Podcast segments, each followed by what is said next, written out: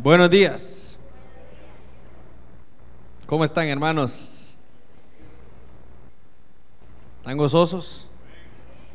Vean que hoy lo cantamos, ¿ah? Y lo cantamos mucho. Que estamos con el gozo del Señor. En estos tiempos en los que estamos viviendo,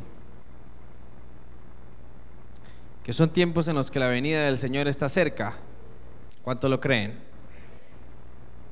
¿Cuántos lo esperan? ¿Cuántos están listos para irse con Él? Muy bien. Es de sumo gozo que podamos estar esta mañana aquí reunidos. Pero como siempre se los digo, hermanos, el hecho que estemos aquí no nos salva. El hecho que usted escuche esta mañana el mensaje no significa que ya la palabra eh, hace efecto en su vida. El que hace eso es el Espíritu Santo. El que hace que la palabra haga efecto en nuestras vidas es el Espíritu Santo. Y por eso esta mañana yo quiero invitarle a que usted allá en su corazón le diga, Espíritu Santo, que esta palabra sea rema en mi vida. Dígaselo, él, él lo está escuchando esta mañana. Diga Espíritu Santo que esta palabra que vamos a escuchar sea rema, sea vida, sea ese alimento que sacie mi alma. Y esta mañana vamos a compartir una palabra. Quiero que me acompañe al libro de Mateo, los evangelios, en el libro de Mateo, en el capítulo 13.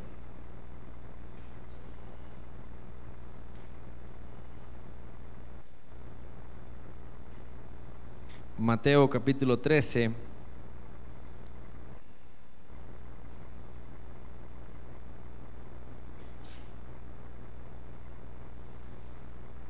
Versículo 24. Mateo capítulo 13, versículo 24. Vamos a esperar a que todos lo tengan.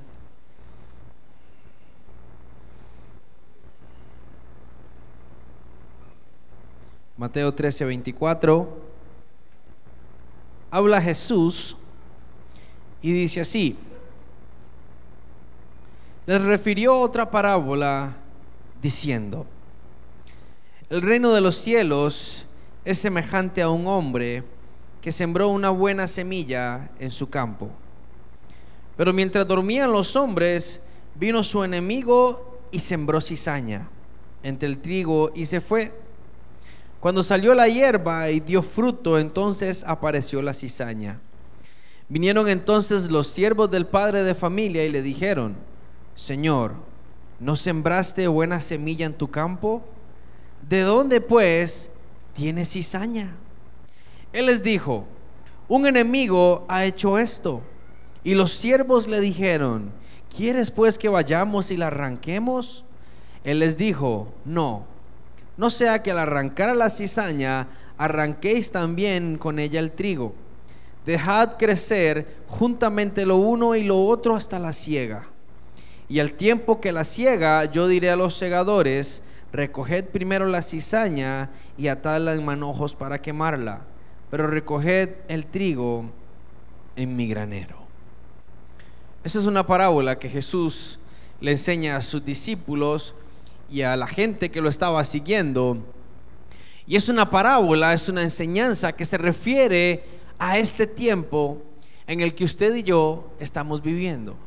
Y por eso usted que me escucha esta mañana, hermano, debe de gozarse si usted cree y siente que es parte del pueblo de Dios. Porque nosotros somos la generación que está viviendo cumplirse muchas profecías de la palabra. Amén. Y eso es de sumo gozo.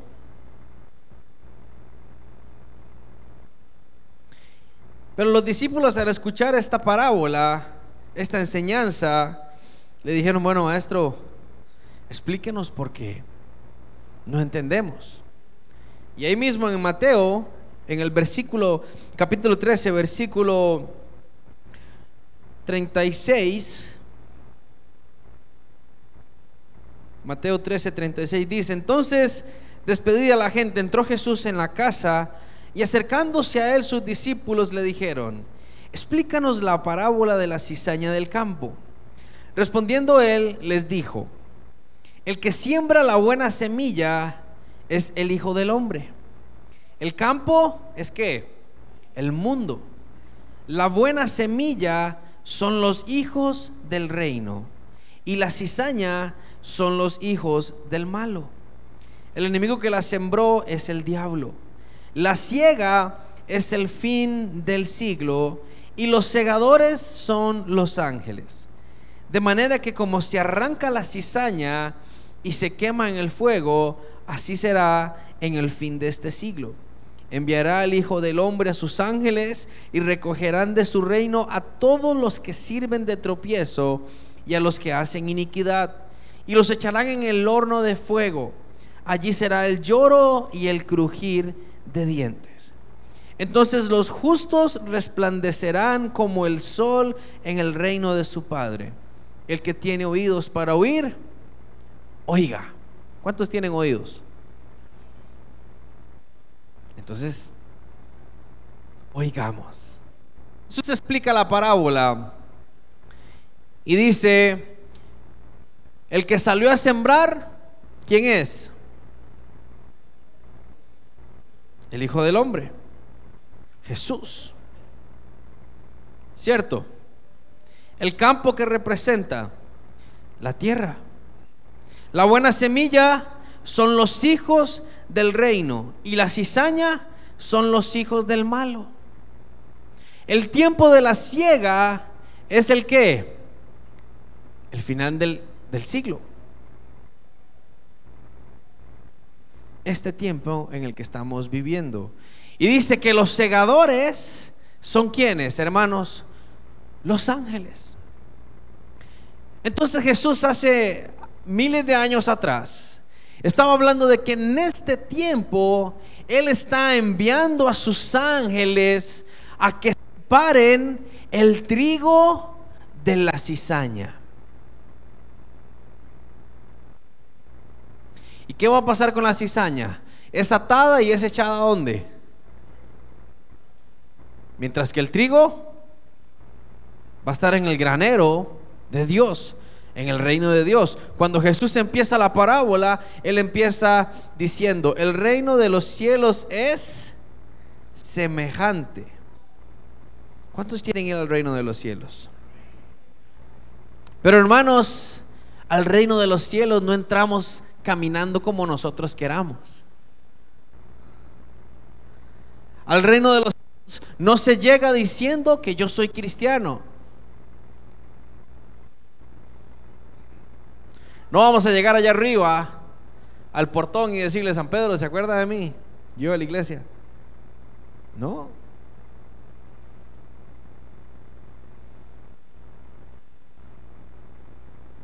Porque muchas veces lo creemos así.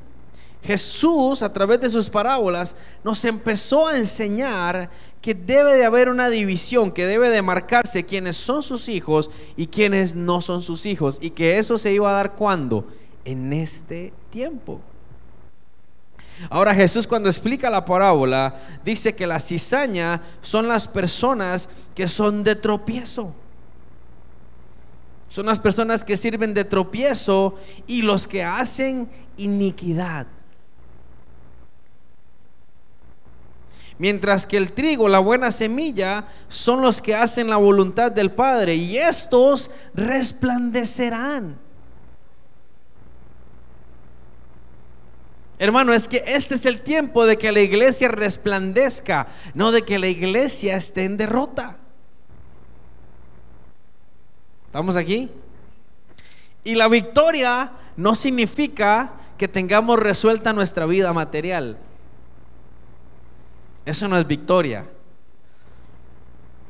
O que como no tenemos todo, estamos en derrota, materialmente hablando. No, está hablando espiritualmente. Que los hijos de Dios van a resplandecer como qué? Como el sol. Cuando hay nubes, como hoy que está nublado, se hace de noche. Es tan fuerte el resplandor del sol que aunque tapen las nubes, siempre hay claridad, ¿cierto o no? Y como el sol dice la palabra, que vamos a resplandecer. ¿Y cuándo vamos a resplandecer? En este tiempo. ¿Quién dijo eso? ¿Quién dijo eso, hermanos? ¿Cuántos están resplandeciendo? Se acabó el amén. Entonces, el problema es, queridos hermanos, que a veces a un Dios, a un Jesús muy lejano. Porque como estamos en este mundo, creemos que somos tan pecadores que no tenemos esa cercanía al Señor. Y esta mañana quiero que veamos a la luz de la palabra cómo se marca el trigo y cómo se marca la cizaña. Quiero que me acompañe ahí mismo en el libro de Mateo, en el capítulo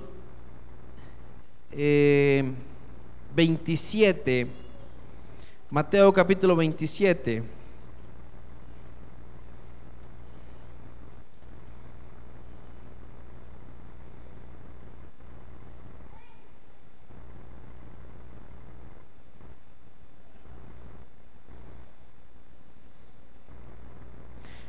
Mateo capítulo 27, versículo 15.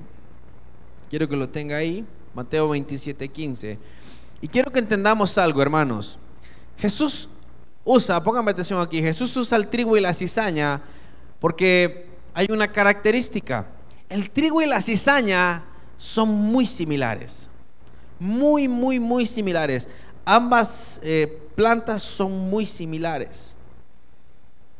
Pero la diferencia es que la cizaña, el fruto que lleva, no es un buen fruto. La cizaña produce una toxina o algo y el fruto que lleva la cizaña no es bueno. Se le conoce como trigo falso.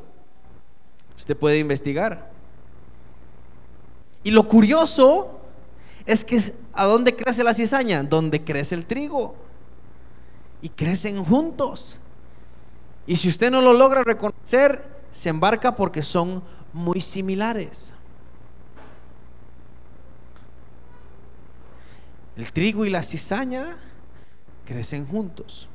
Ahora, quiero que veamos un momento esta, este versículo y vamos a empezar a analizar, hermanos, a nivel de la Biblia, cómo podemos ser cizaña o cómo somos trigo. Mateo capítulo 27, versículo 15. Mateo 27, 15 dice, ahora bien, en el día de la fiesta acostumbraba el gobernador soltar al pueblo un preso, el que quisiesen. Y tenían entonces un preso famoso llamado Barrabás. Reunidos pues ellos, les dijo Pilato, ¿a quién queréis que os suelte? ¿A Barrabás o a Jesús, llamado el Cristo? Porque sabía que por envidia le habían entregado. Y estando él sentado en el tribunal, su mujer le mandó a decir, no tengas nada que ver con este justo, porque hoy he padecido mucho en sueños por causa de él. Ojo este versículo 20. Pero los principales sacerdotes y los ancianos persuadieron a la multitud que pidiese a Barrabás y que Jesús fuese muerto. Y respondiendo el gobernador les dijo, ¿a cuál, ¿a cuál de los dos queréis que os suelte? Y ellos dijeron, a Barrabás. Pilato les dijo, ¿qué pues haré de Jesús llamado el Cristo? Todos le dijeron, sea crucificado. Y el gobernador les dijo, pues qué mal ha hecho.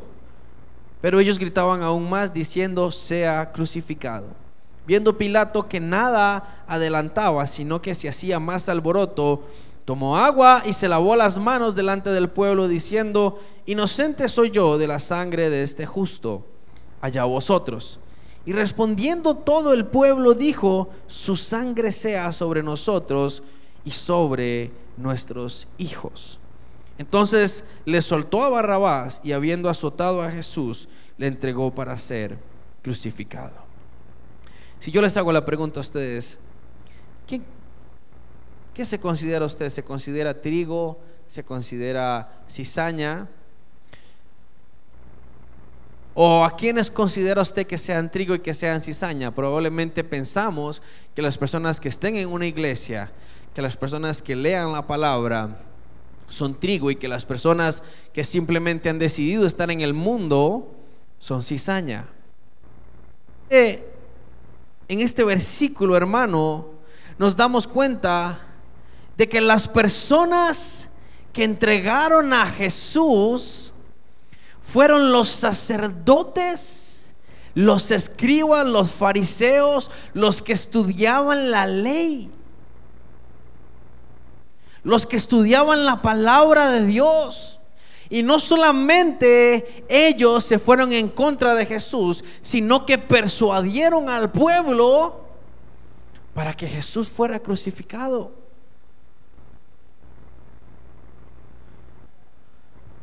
Ellos no eran personas que buscaran las cosas del mundo. Ellos más bien se marcaban porque cuidaban y hacían y cumplían al pie de la letra lo que decía la ley de Moisés. Pero cuando Pilato les pregunta, ¿a quién quiere que os suelte? ¿A Barrabás o a Jesús llamado el Cristo? Hermanos, ellos gritaron a Barrabás.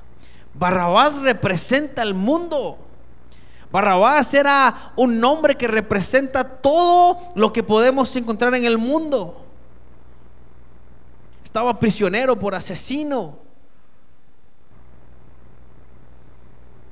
Y los grandes de la palabra, teniendo a Jesús enfrente, gritaron y dijeron a Barrabás.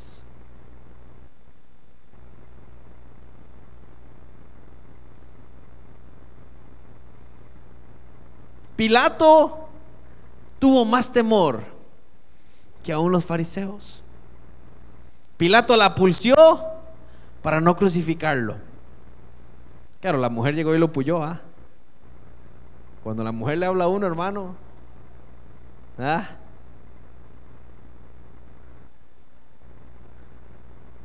Y por eso Pilato dijo, me lavo las manos, allá vosotros.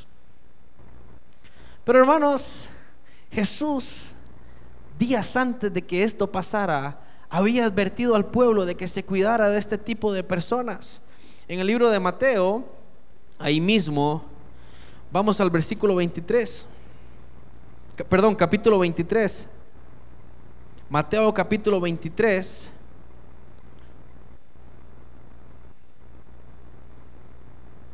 Me dice amén cuando lo tiene.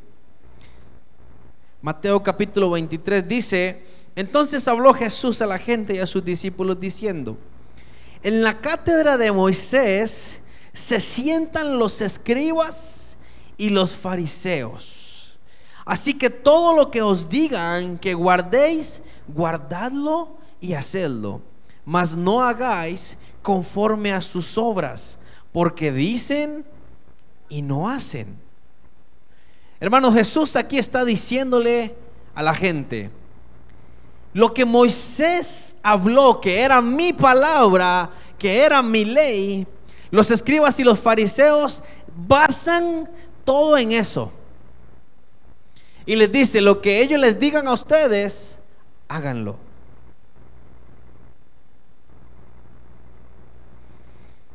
Todo lo que os digan que guardéis, guardadlo y hacedlo mas no hagáis conforme a sus obras, porque dicen, ¿y qué pasa? Versículo 4, porque atan cargas pesadas y difíciles de llevar y las ponen sobre los hombros de los hombres, pero ellos ni con un dedo quieren moverlas. Antes, hacen todas sus obras para ser vistos por los hombres, pues ensanchas, ensanchan sus filacterias y extienden los flecos de sus mantos.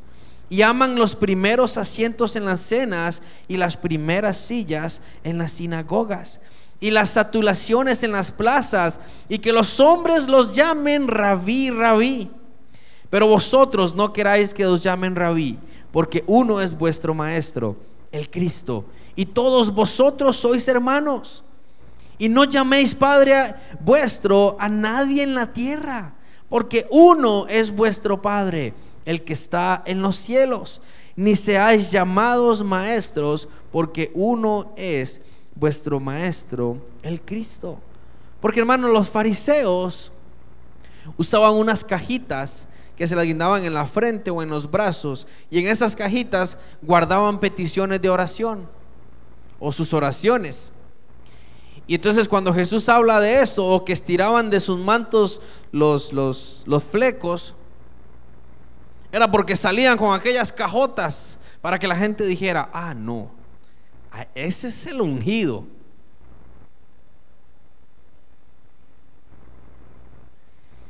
Y si usted ahora cuando llega a su casa sigue leyendo ese versículo, se va a dar ese capítulo, se va a dar cuenta que en, un, en un momento Jesús le dice, ustedes son como sepulcros blanqueados, que por fuera están lindísimos, pero por dentro tienen huesos muertos.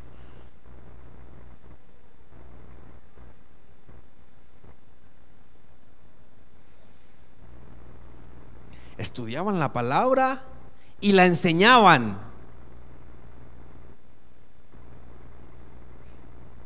La palabra, sí, hermano, la palabra. Si no, si no enseñaran la verdad, Jesús no les hubiera dicho esto a sus discípulos. Que lo que escuchaban de ellos sí lo hicieran. Pero mire cómo Jesús conoce los corazones. Porque podía haber confusión. Porque hermano, usted y yo no conocemos el corazón. Usted puede ver a alguien y puede ver que es un hermano ejemplar, que es un hermano que, que ofrenda, que diezma, que ora, que llega temprano a la iglesia, que invita al pastor a comer. Pero el corazón solo lo conoce Dios. Solo Dios. Usted aquí esta mañana, hermano, puede levantar sus manos, decir aleluya, revolcarse en el piso. Pero su corazón solo lo conoce Dios. Y mire si Jesús conocía el corazón de los fariseos que le decía a sus discípulos, guárdese de estas personas. Y días después, estas personas gritaban en una plaza, liberen a Barrabás. Ni el peso completo de la ley pudo cambiar su corazón, ni el peso completo de lo que ellos habían aprendido pudo quitar la venda, más bien les puso la venda. Porque hermanos, usted puede aprenderse la palabra de memoria, pero el único que puede hacer vida, esa palabra es el Señor, es el Espíritu Santo. ¿Por qué? Porque el Señor dice, yo soy la vid y vosotros sois los pámpanos. Sin mí nada podéis hacer. Por eso no se trata de venir solamente los domingos a la iglesia y escuchar y cerrar la Biblia y eh, volverla a abrir hasta el otro domingo. No. Porque si hacemos eso es muy probable que la verdad nos pase frente a nosotros y prefiramos a Barrabás.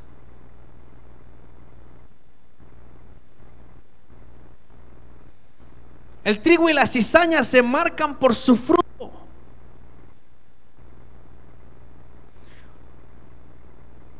Porque el fruto es diferente. La planta puede ser igual, pero el fruto es diferente.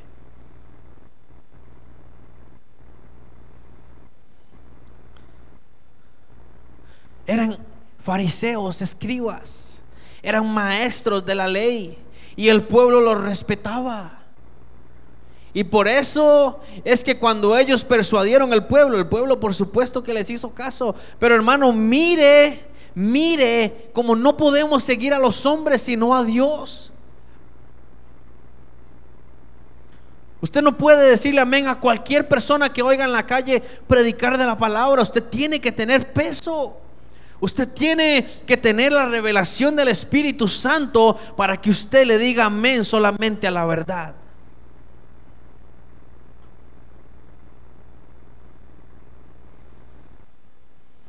Usted necesita experimentar una comunión con el Espíritu Santo. Pero hermano, le digo esto porque usted necesita experimentarla. ¿Y sabe cuándo? Ya. Porque el ángel de Jehová ya está quitando el trigo, quitando la cizaña del trigo.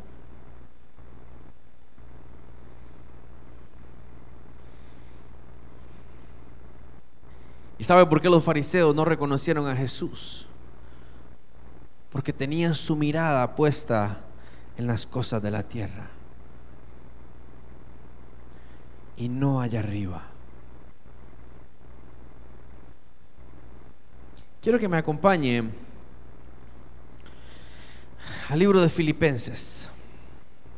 ¿Cuántos están gozosos? Hermano, la palabra no es para condenación. Esta palabra es para que cobremos ánimo.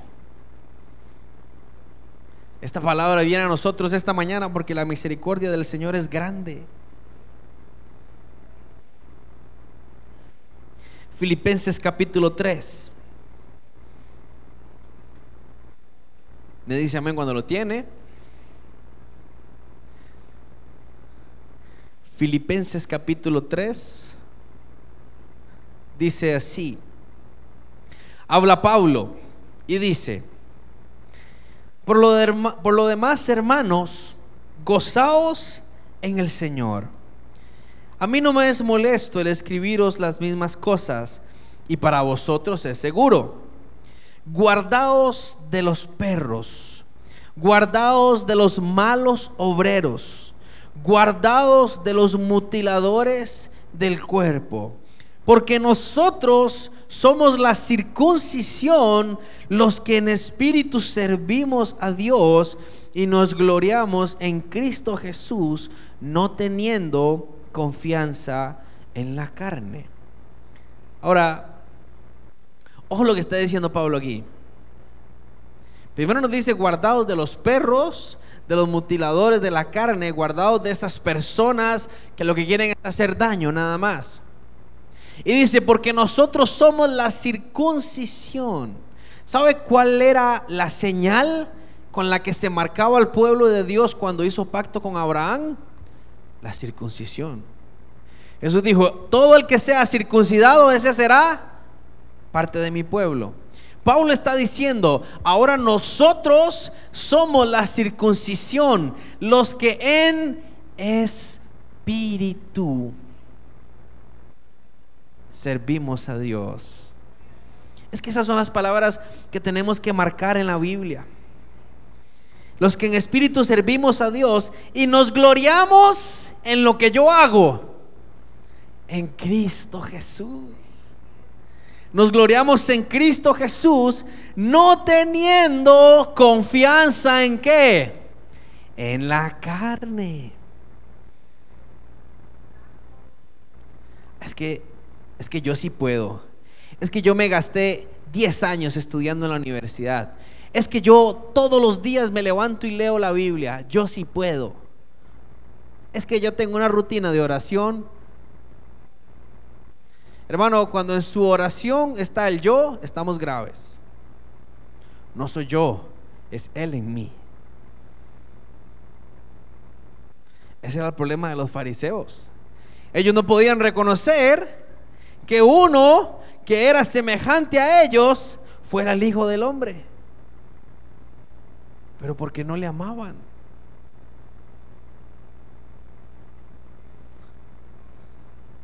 Pero si, sigamos leyendo, porque ojo, ojo lo que dice Paulo. Aunque yo tengo también de qué confiar en la carne. Si alguno piensa que tiene de qué confiar en la carne, yo más.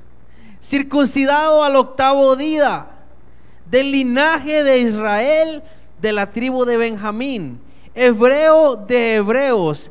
En cuanto a la ley, en cuanto a la ley, ¿qué?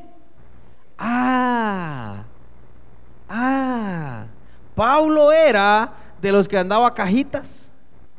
Pablo era de los que, de, ese clan también. ¿Ve vos? ya no son tan malos los fariseos, ¿ah? Ya, ya como que va, ahí cambia la cosa, dijo Chivolo.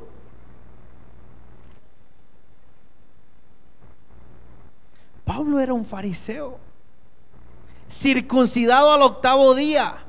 Hermano, Pablo en la carne cumplía todos los requisitos, todos, absolutamente todos. Y dice, en cuanto a la ley, perseguidor de la iglesia. O sea, Pablo era de los que se paraba aquí y él con su propia carne podía decir, yo soy santo, yo me guardo, yo cumplo la ley al pie de la letra. Pablo a cualquiera de nosotros hoy nos podía apedrear, a cualquiera. Porque él sí cumplía, él era una persona disciplinada. Era una persona que si la Biblia decía no coma cerdo, no, pero nada que tenía cerdo comía. Si la palabra decía duerma de pie, él dormía de pie. La cumplía así. Desde niño fue circuncidado, fue, fue escogido para todo. Y en el versículo 7 dice, pero cuántas cosas eran para mi ganancia, las he estimado como pérdida por amor de Cristo. Y ciertamente aún estimo todas las cosas como pérdida por la excelencia del conocimiento de Cristo Jesús, mi Señor, por amor del cual lo he perdido todo y lo tengo por basura para ganar a Cristo.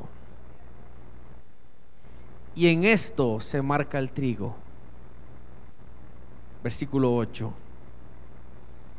versículo 9, perdón. Y ser hallado en él, no teniendo mi propia justicia, que es por la ley, sino la que es por la fe de Cristo, la justicia que es de Dios por la fe a fin de conocerle y el poder de su resurrección y la participación de sus padecimientos, llegando a ser semejante a él en su muerte, si en alguna manera llegase a la resurrección de entre los muertos. Hermano, esto, yo no sé si usted lo entiende, pero a mí yo siento como algo que me sube y me baja y no es una bolita. Es glorioso. Hay muchos cristianos, entre comillas, que creen que están en la verdad, pero están viviendo bajo una religiosidad que leen la palabra, que dicen amén, pero no están en la verdad. Pero Jesús esta mañana ha tenido misericordia con nosotros y nos está enseñando la verdad para que seamos parte del trigo y no de la cizaña.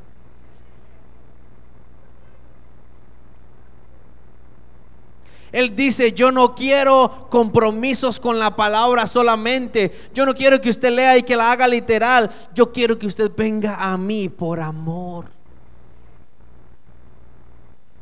Pablo dice, yo lo tenía todo en la carne y aún así lo perdí todo por amor. Y cuando Pablo escribió a los filipenses estaba encarcelado. Cuando él escribe esto estaba encarcelado por causa de quién.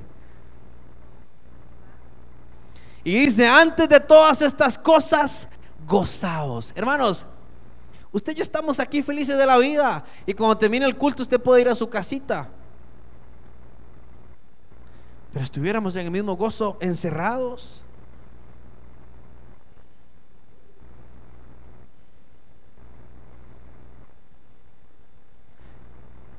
Es que hermano, cuando entendemos estas cosas, el pastor puede devolverse, agarrar la guitarra y cuando usted entiende esto, su cuerpo brinca solo. Cuando cantamos, no hay Dios tan grande como tú. No lo hay.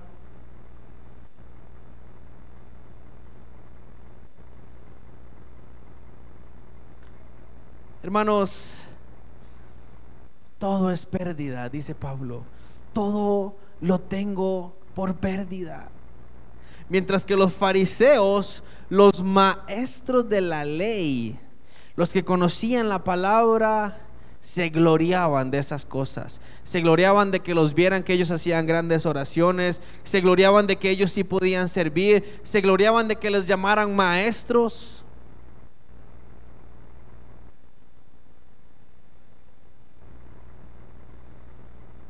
Y Pablo dice, todo esto lo tengo por pérdida, por causa del amor de Cristo. Sigamos leyendo versículo 12. Ojo lo que dice Pablo, hermano.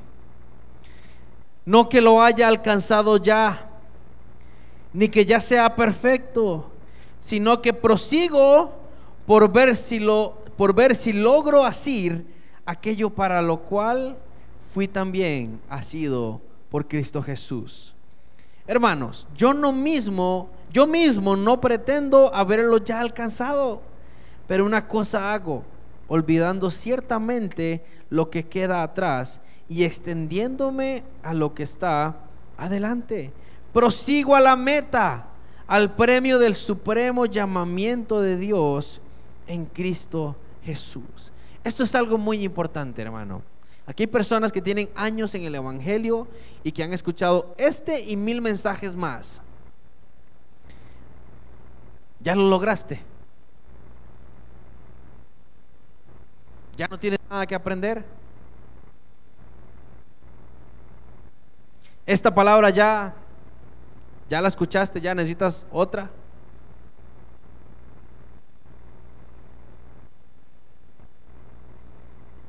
Pablo lo está diciendo, no que lo haya alcanzado ya, ni que sea perfecto. Y ojo, quien está hablando es Pablo, hermanos. Y él está diciendo, no que lo haya alcanzado ya. ¿Y nosotros? Usted, hermano. Pero Pablo dice, prosigo. ¿A qué? a la meta, al premio del supremo llamamiento de Dios en Cristo Jesús. Versículo 15. Así que todos los que somos perfectos, esto mismo sintamos. Y si otra cosa sentís, esto también os lo revelará quién. ¿Os lo revelará quién? ¿Qué quiere decir Pablo con esto? Que los que estamos buscando, los que somos perfectos porque reconocemos que Jesús murió en la cruz y nos ha justificado, vivamos en esa justificación. Dejemos de creerle la mentira al diablo de que tenemos que padecer enfermedad, de que tenemos que ser esclavos del pecado, de que tenemos que perder el tiempo con las cosas del mundo y vivamos como hijos del Rey de Reyes. Y el que no siente esto y siente otra cosa, Pídale a Dios y Dios se lo revelará.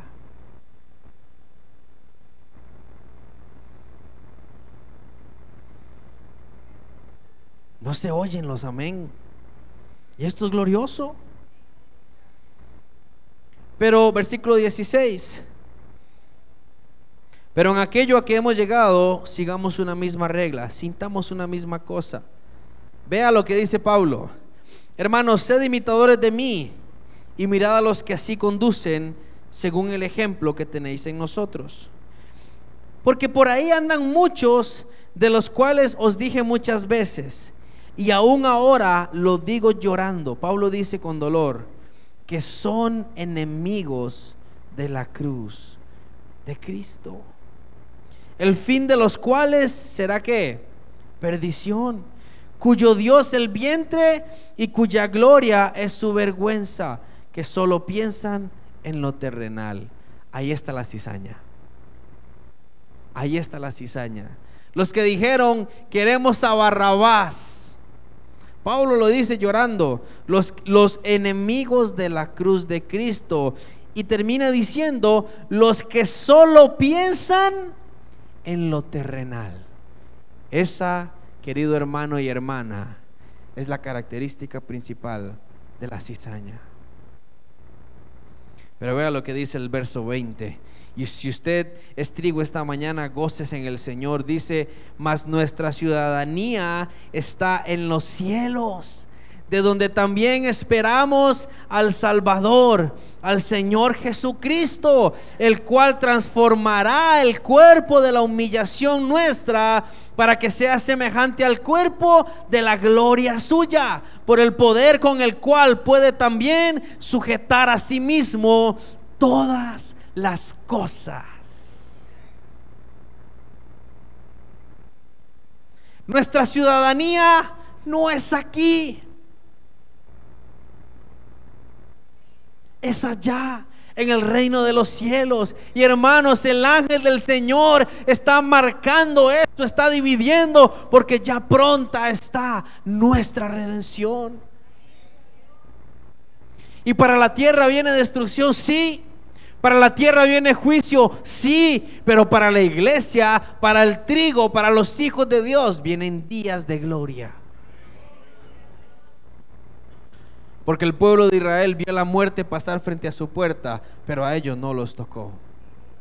Pero hermano, se trata de acercarnos al Señor. Usted esta mañana puede entender esta palabra, pero mañana se le olvida. Pero usted necesita fortalecerse en el Señor. Usted necesita buscar del Señor y leer la palabra con la revelación del Espíritu Santo, porque el Espíritu Santo es el que va a transformar su vida, no la palabra.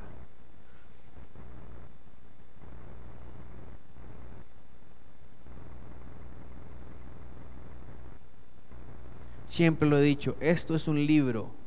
Lo que tiene poder es la revelación del Espíritu Santo.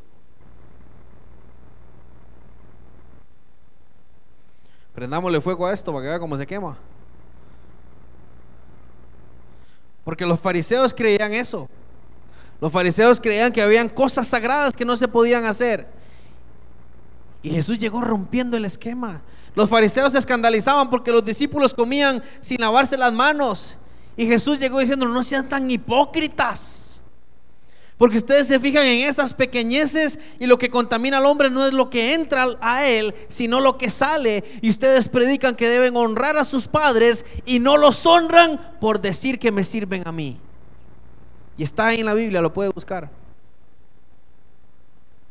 Porque hermano Jesús conoce el corazón. Usted puede ser muy cristiano y no faltar los domingos a la iglesia, pero si de lunes a sábado usted no controla su carácter, olvídelo. Usted puede venir y levantar las manos en, la alabanza y puede llorar y sentir lindísimo. Pero si de lunes a sábado eh, de, de, usted fluyen cosas de la carne y en su casa se mueve el mundo, olvídelo. Usted no es trigo.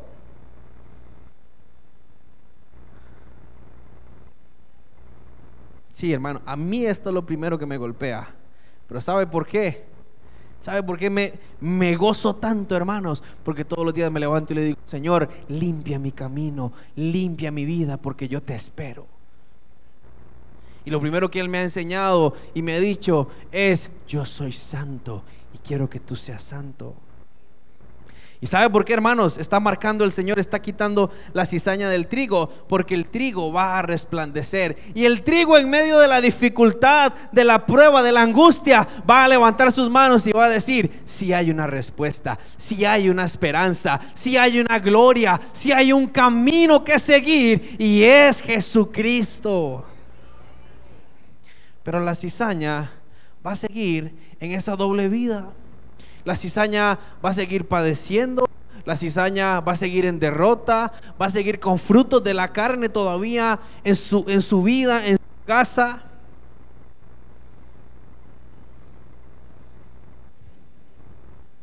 El Señor todo nos lo da. Él dice, lo único que les estoy pidiendo es que vengan a mí, que me entreguen su corazón y que me amen. Si ustedes no pueden, yo les ayudo. Yo les dejé un consolador. Ahí tengo. Los ángeles están a su servicio. Es que hermanos, el Señor nos da todo. Pero ¿sabe qué? Tenemos que despegar nuestra mirada de las cosas de la tierra y volver a ver para arriba.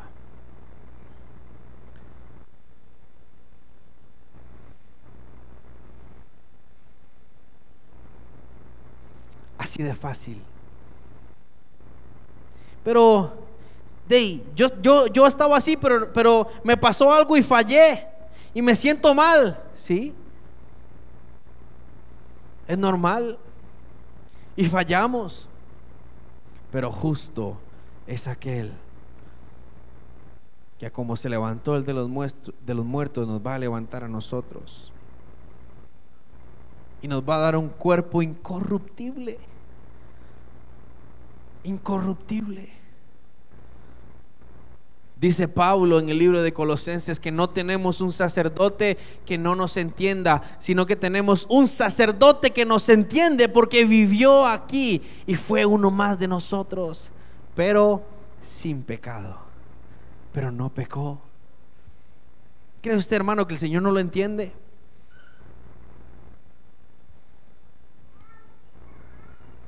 Claro que sí. Y mire, yo puedo sentir que el Señor esta mañana está gozoso de que usted siga aquí y de que usted reciba esta palabra. Pero ¿sabe qué quiere el Señor, hermano? De que usted se entregue por completo a Él. Que usted empiece a abrirle la puerta de su corazón para que usted deje de controlar su vida y sea Dios el que controle su vida. Aquí hay madres y padres que están luchando con sus hijos, que una cosa, que la otra, ya dele eso al Señor.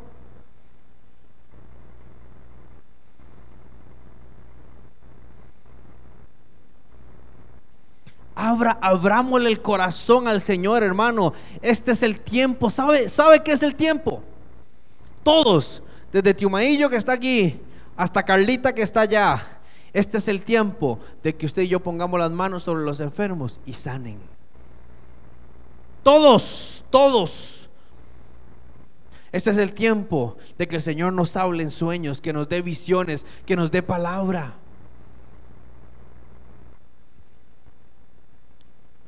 ¿Y no dicen amén? ¿Lo queremos o no lo queremos? Iglesia, entonces ¿en qué estamos? Es que hermanos, viene la gloria. Ya viene. Y solamente van a estar aquí los que pueden recibir esa gloria.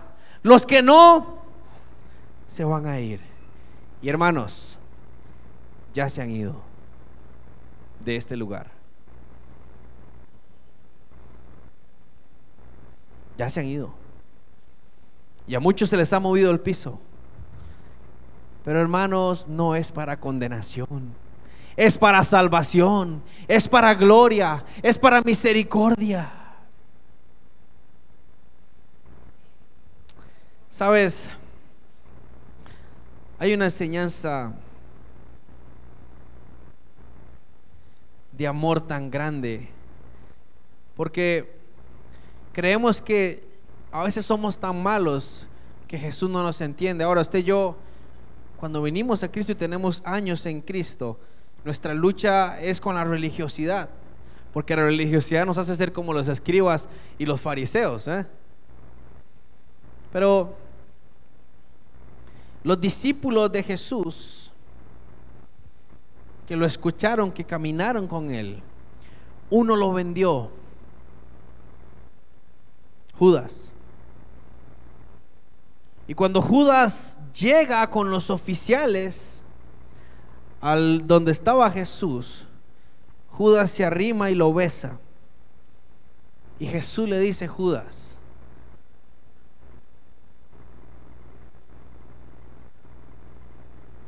¿por qué hiciste esto?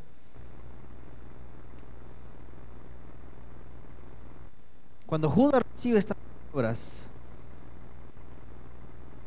va, se devuelve a donde él fue y le dieron la plata y les tira la plata y le dice, ya no quiero esto porque he entregado sangre inocente. Obviamente los fariseos le dijeron, a nosotros qué nos importa. Y Judas salió de ahí y se ahorcó. Un hombre que escuchó, un hombre que vio los milagros, un hombre al cual se le lavaron los pies, un hombre el cual estuvo ahí a la par del Hijo de Dios.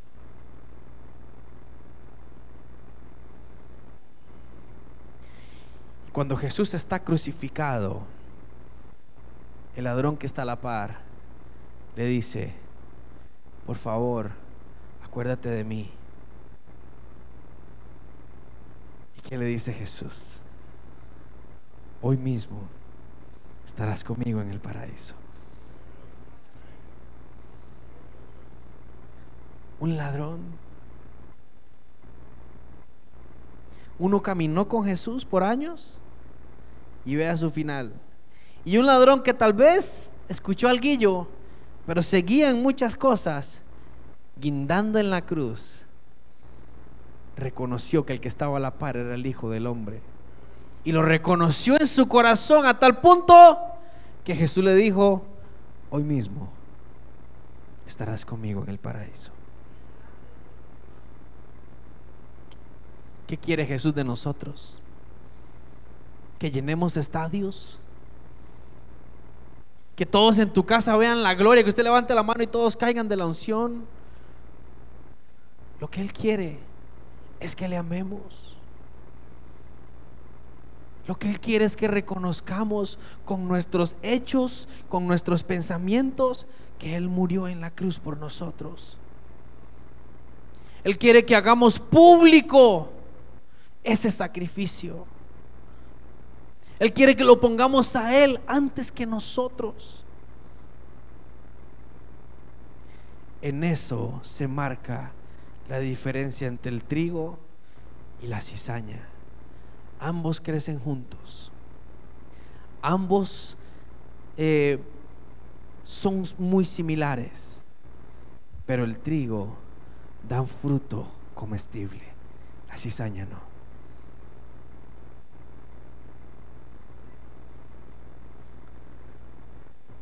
Esperamos la venida del Señor. Por su misericordia Él no ha venido. Pero esto no se trata de que si nos vamos a salvar y nos vamos a ir al cielo. Esto se trata de que el Señor quiere que mientras Él no venga o, muramos, seamos embajadores de su gloria. Empezando, ¿sabe a dónde? En lo íntimo, aquí en mi cabeza en mi familia y de ahí va para afuera. Pueblo, yo esta mañana te animo a que procuremos que a partir de hoy seamos luz.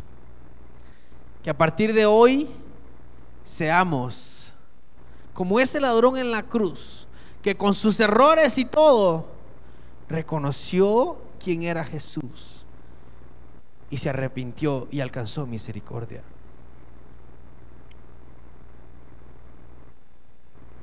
Y no como Judas, que lo vio, pero nunca reconoció y nunca le amó.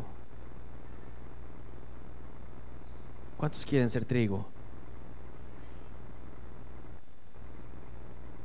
Y quiero ser trigo, como leímos en el libro de Filipenses, para gloriarme en Cristo Jesús. Para gloriarme en Él, no en mí. No que la gente diga, uy, ahí viene el que levanta muertos, uy, ahí viene el que sana. No, para que la gente diga, hay un Dios que existe, hay un Dios que es real. Yo creí que eso era un cuento, pero no. Porque en el mundo, hermanos, no se cree ya en Dios. A mí me duele ver personas que publican cosas, ofenden a Dios, ofenden a la iglesia. Que más me duele es ver a la iglesia respondiendo a esos mensajes.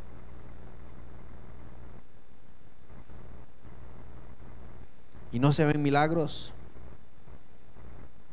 No se ve el gozo del Señor. Sino que se ven familias desunidas, familias derrotadas gente enferma, gente que no tiene tiempo. Hermano, ¿qué, está, qué, pasó con tu tiempo, iglesia? Es que ya no alcanza el tiempo, sí, pero ¿por qué no alcanza? ¿Y cuánto le estamos dando al Señor? Necesitas llegar a una silla de ruedas para decir, ahora sí, ¿Necesitas que te corten una pierna o un brazo para decir, ahora sí? ¿O necesitas estar al borde de la muerte para decir, ahora sí creo? Eso es lo que necesitamos. ¿O será que hoy podemos reconocer y decir, Señor, perdóname porque no había reconocido que tengo al más grande a mi lado? Que tengo al que me formó, que conoce cada célula de mi cuerpo, que puede eliminar cualquier enfermedad, que puede quitar cualquier dolor, cualquier resentimiento, cualquier falta de perdón. Él la puede quitar así.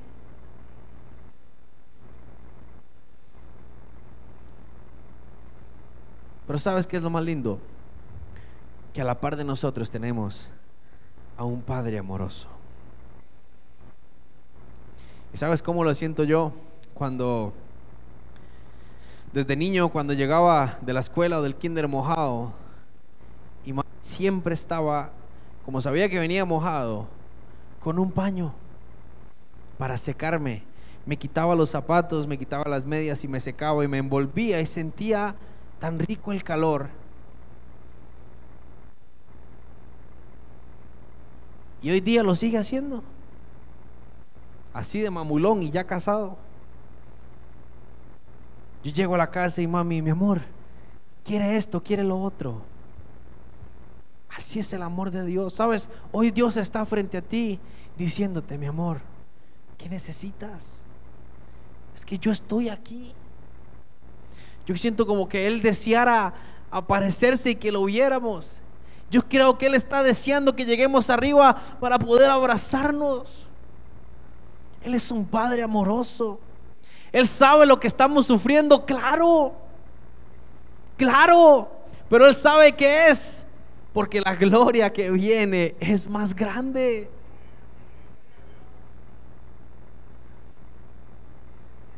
Y por eso Él esta mañana está con sus brazos abiertos.